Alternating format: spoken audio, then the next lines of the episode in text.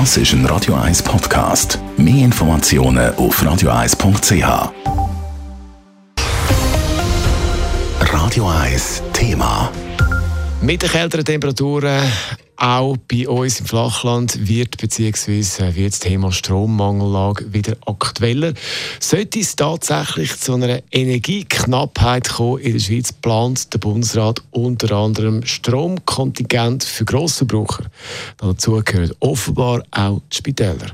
Die, wenn sich jetzt aber dagegen wehren, der Dave Burkhardt berichtet. Für Spitäler, Kliniken oder Pflegeeinrichtungen sei eine unterbruchsfreie und vollständige Strombelieferung lebenswichtig, schreibt der Schweizer Spitalverband H in einer Stellungnahme zu den Bundesratsplänen. Die Versorgung von Patientinnen und Patienten stehe da auf dem Spiel. Außerdem ärgert sich H dass sie in der Planungsphase vom Bund nicht mit einbezogen worden sind.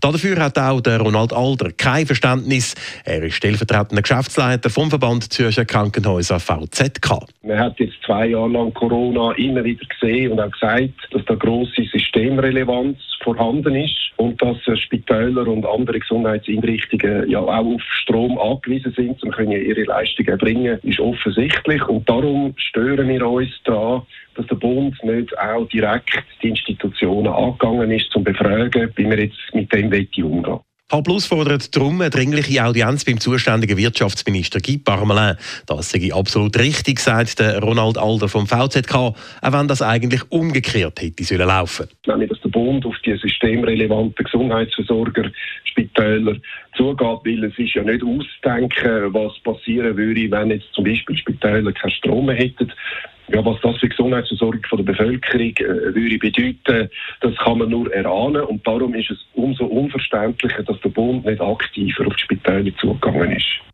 Außerdem ist das Thema Stromsparen bei den Spitälern ziemlich komplex. Es geht ja da nicht nur um den eigentlichen Spitalbetrieb an sich.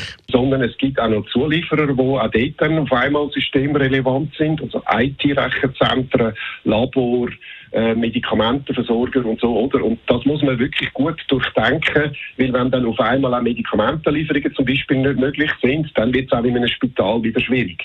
Der Ronald Alder vom Verband Zürcher Krankenhäuser hofft, dass es jetzt bald zu dem Gespräch zwischen dem Spitalverband H und dem GIP kommt.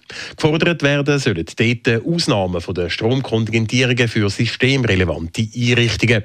Die Forderung unterstützt übrigens auch der Wirtschaftsdachverband Economy Suisse. Dave Burkhardt, Radio 1. Radio 1 Thema. Jederzeit zum Nachlesen als Podcast auf radio1.ch.